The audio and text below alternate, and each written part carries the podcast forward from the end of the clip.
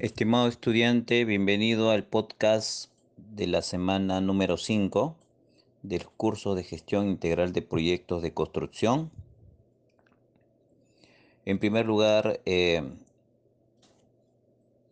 recomendando que el estudiante descargue con antelación el material de la semana, tanto de la sesión de clase, así como el podcast que se publica también anticipadamente y también que el estudiante visualice la clase o visualice la grabación asincrónica que está colocado previamente todas las semanas. El objeto es que el estudiante ten, cuente con un material adecuado que le permita ampliar la investigación de lo vertido en las sesiones.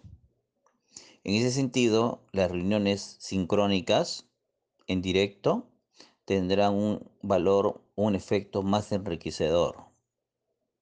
Será más amplio en lo que es lo que es la ampliación de los conocimientos, considerando que el estudiante al investigar tendrá preguntas adicionales que podrían complementar su conocimiento.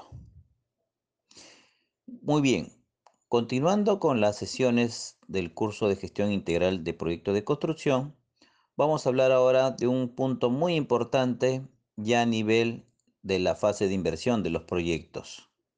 O si hablamos de invierte P, sería dentro de la fase de ejecución. Me refiero al componente del expediente técnico denominado, en este caso, estudio de mecánica de suelos. El estudio de mecánica de suelos es muy importante en los expedientes de construcción civil.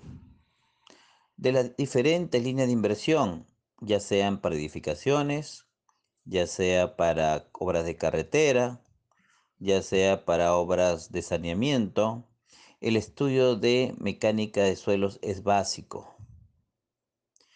Como primer estudio relevante, podemos determinar las características de los materiales o la clasificación de los materiales propiamente. Para clasificar los materiales tenemos que conocer una serie de indicadores, por ejemplo, la granulometría. La granulometría establece los tipos de suelos y las proporciones y los diámetros de, determinado, de determinadas partículas lo que se responde, lo que corresponde al segundo componente de la clasificación, que es la graduación, se refiere a la homogeneidad entre los tamaños de la partícula. Mientras un suelo cuente con, con partículas más heterogéneas en su diámetro, podemos decir que es un terreno bien gradado.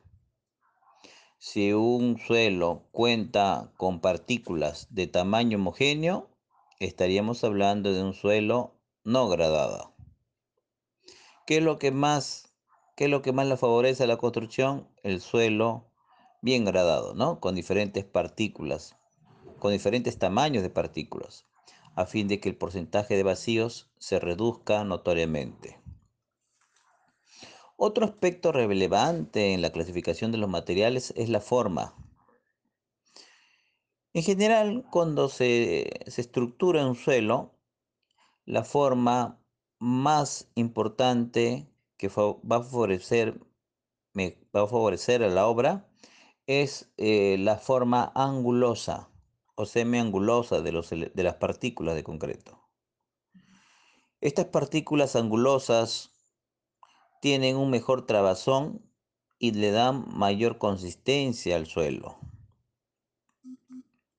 Otro aspecto relevante en la clasificación de materiales es eh, lo que corresponde a la plasticidad. Suelos plásticos son recomendables para las obras. Las estructuras de los suelos es, otro, es otra característica importante que se estudia en la clasificación de materiales.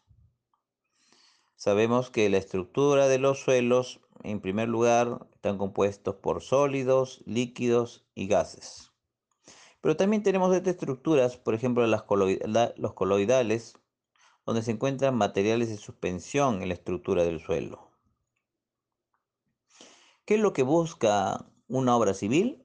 Es tener un suelo con la mayor parte sólida, en la cual el agua considere la alta permeabilidad de los suelos.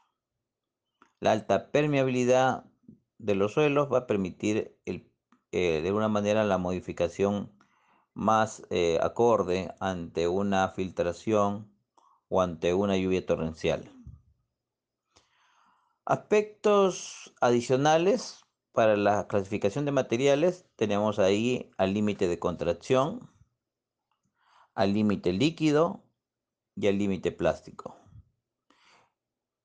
Esto con respecto a las características de la clasificación de los materiales. Muy bien, estimado estudiante, investiga adicionalmente a lo vertido en este podcast. Complementa incorporando nuevas fuentes al presente audio. Muchas gracias.